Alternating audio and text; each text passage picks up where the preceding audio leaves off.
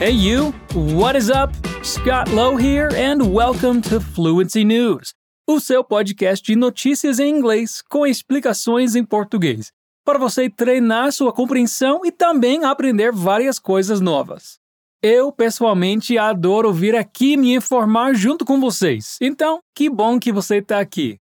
Hoje, no Fluency News, segundo turno das eleições no Brasil é o mais acirrado da história. A inacreditável tragédia de Halloween atinge cidade de Seul, na Coreia do Sul. E ainda, rapper Kanye West não consegue se recuperar de grave controvérsia. Antes do pontapé inicial, não esquece que se o seu sonho é ser poliglota, a Fluency Academy é o lugar perfeito para você. Você pode começar pelo inglês e aprender também italiano, alemão, espanhol, francês, japonês, coreano e mandarim.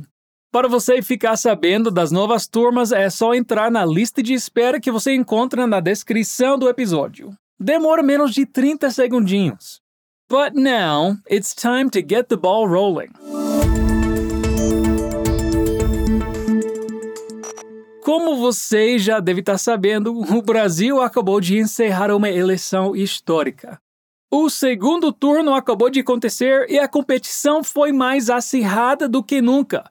Mas o que mais marcou esse momento histórico? Let's find out. The world's news platforms had their eyes fixed on Brazil this Sunday as the runoff race for the post of president unfolded in one of the world's largest democracies. Brazil's voting system is quick and accurate, making it possible for the result to be announced only a few hours after the polls close. 76 year old former President Lula was declared victorious, causing cries of happiness and relief on one side and tears of frustration on the other. The president elect stated during his first victory speech, They tried to bury me alive, and I'm here. He also recognized the intense polarization, saying, From the 1st of January, there won't be two Brazils. We are one. We don't want to fight anymore. Like him or loathe him, the fact that Lula, once Brazil's most popular politician, is returning to the top job is a moment in history. He received more than 60 million votes, the most in Brazilian history, breaking his own record from 2006. But despite that, his victory was by the narrowest margin in history. Lula da Silva won 50.90% of the vote, and Bolsonaro received 49.10%, according to Brazil's electoral authority, making Bolsonaro the first president in 25 years to fail to get reelected. Voting day was no walk in the park either as police allegedly interrupted traffic in several northern states, where Lula is known to be the favorite, delaying buses from reaching the polls. Now, there is much expectation from the people as how to Mr. Bolsonaro will act, since it is official that he received fewer votes. Environmental activists also have expectations about the protection from the Amazon rainforest, which was neglected during Bolsonaro's term. Então, vendo tudo isso, me parece que a polarização que eu vejo aqui nos Estados Unidos, na verdade, está em todo lugar. Infelizmente, não tem um país que não esteja polarizado. Mas vamos vivendo, né? Na verdade, vamos vivendo e aprendendo. Começando pela dica de vez. A expressão a walk in the park que vimos na notícia, que isso? Uma caminhada no parque? Aqui ouvimos que Voting Day was no walk in the park. Então, algo que é um walk in the park é algo muito fácil. Então, se eu digo que algo não foi um walk in the park, quer dizer que não foi nada fácil. Ou seja, o dia de votação não foi fácil. Vamos ver mais exemplos.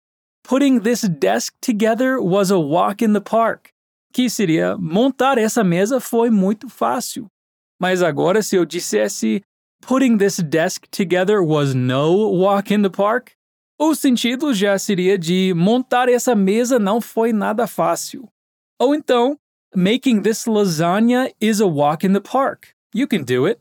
Fazer essa lasanha é muito fácil, você consegue. E agora a versão negativa, making this lasagna is no walk in the park. Seria fazer essa lasanha não é nada fácil. Resumindo, a gente pode traduzir a walk in the park como facinho, fichinha, mamão com açúcar e essas coisas.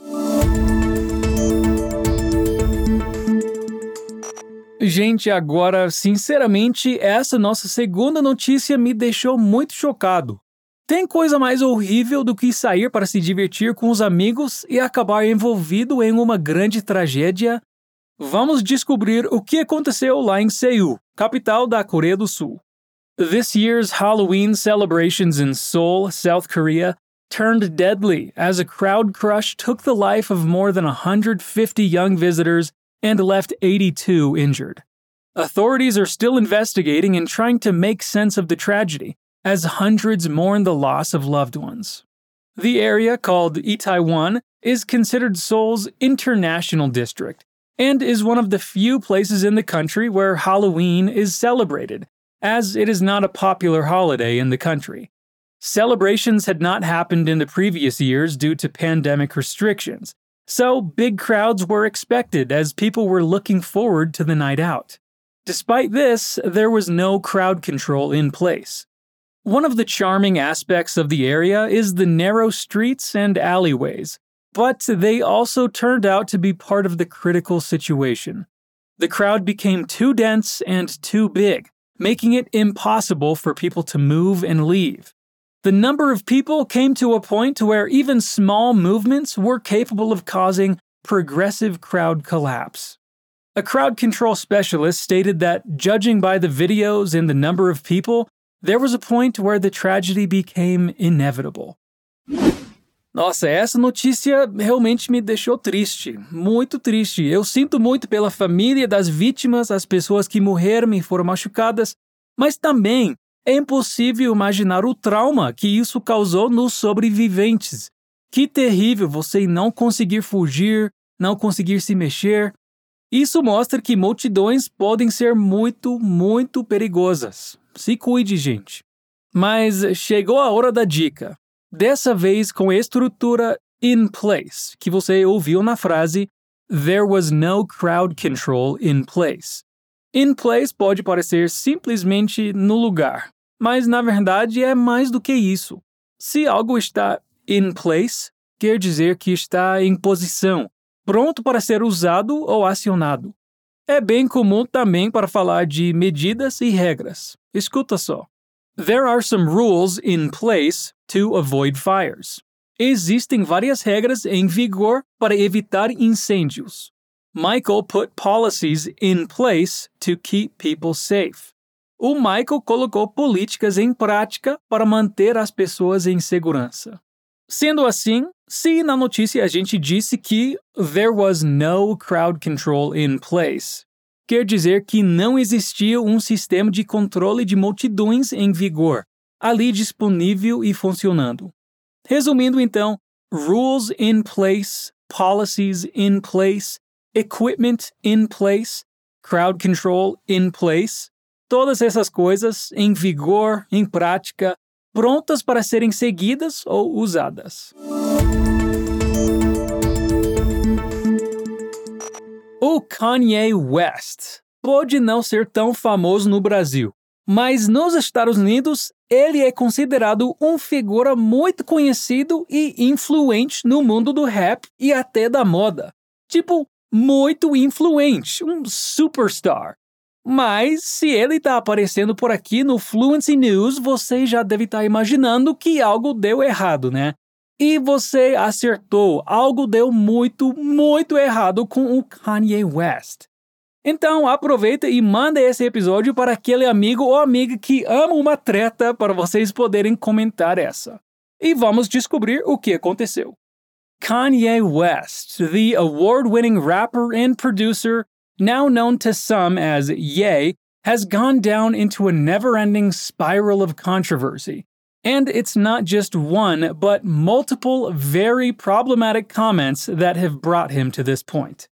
Just to name a few, Kanye wore a White Lives Matter shirt to Paris Fashion Week, called the Black Lives Matter movement a scam, attacked Lizzo with comments about her weight, and made anti Semitic comments, including threatening to go DEFCON 3 on Jewish people. In other words, he threatened to murder them. Also, this week, a TMZ reporter alleged that Kanye said he loved Hitler, among other white supremacy speech points. Fellow stars have called him out, such as David Schwimmer, John Legend, and Jamie Lee Curtis, who expressed how damaging it is to have those words being said by someone as influential as Kanye, and that they shine a light on a very dangerous part of society. Ye has been completely cut off by names such as Gap, Balenciaga, and his main source of income, Adidas. And according to specialists, he is no longer a billionaire and might be looking at financial ruin in just a few months due to his ability to spend excessively and the number of houses he is paying mortgages for. Nossa, gente, e pensar que ele era casado com a Kim Kardashian. Sorte dela de ter se livrado de uma coisa dessas, né? Eu normalmente desejo boa sorte para essas pessoas que estão passando por momentos difíceis e complicados mas dessa vez não vai dar. E já que não vai dar para desejar boa sorte, vamos para a nossa última dica do episódio, que é um phrasal verb bem legal. Olha só essa frase de notícia. Fellow stars have called him out. Aqui o sentido é de que outros artistas chamaram a atenção dele. Sabe quando seu amigo fala uma bobagem muito grande, aí você tem que ir lá e dar um toque ir lá e falar se liga, cara, isso não se fala. Então, isso é to call out em inglês. Mas não é exclusivamente entre amigos, com um tom amigável. Olha mais alguns exemplos. My mom called me out in front of my friends. Minha mãe chamou minha atenção na frente dos meus amigos. My teacher called my friends out for writing notes. Meu professor chamou a atenção dos meus amigos por escreverem bilhetes. No fim das contas, a gente pode traduzir como chamar a atenção no sentido de bronca, ou até mesmo como tirar satisfação. And I'm going to call you out if you don't come back for next week's episode.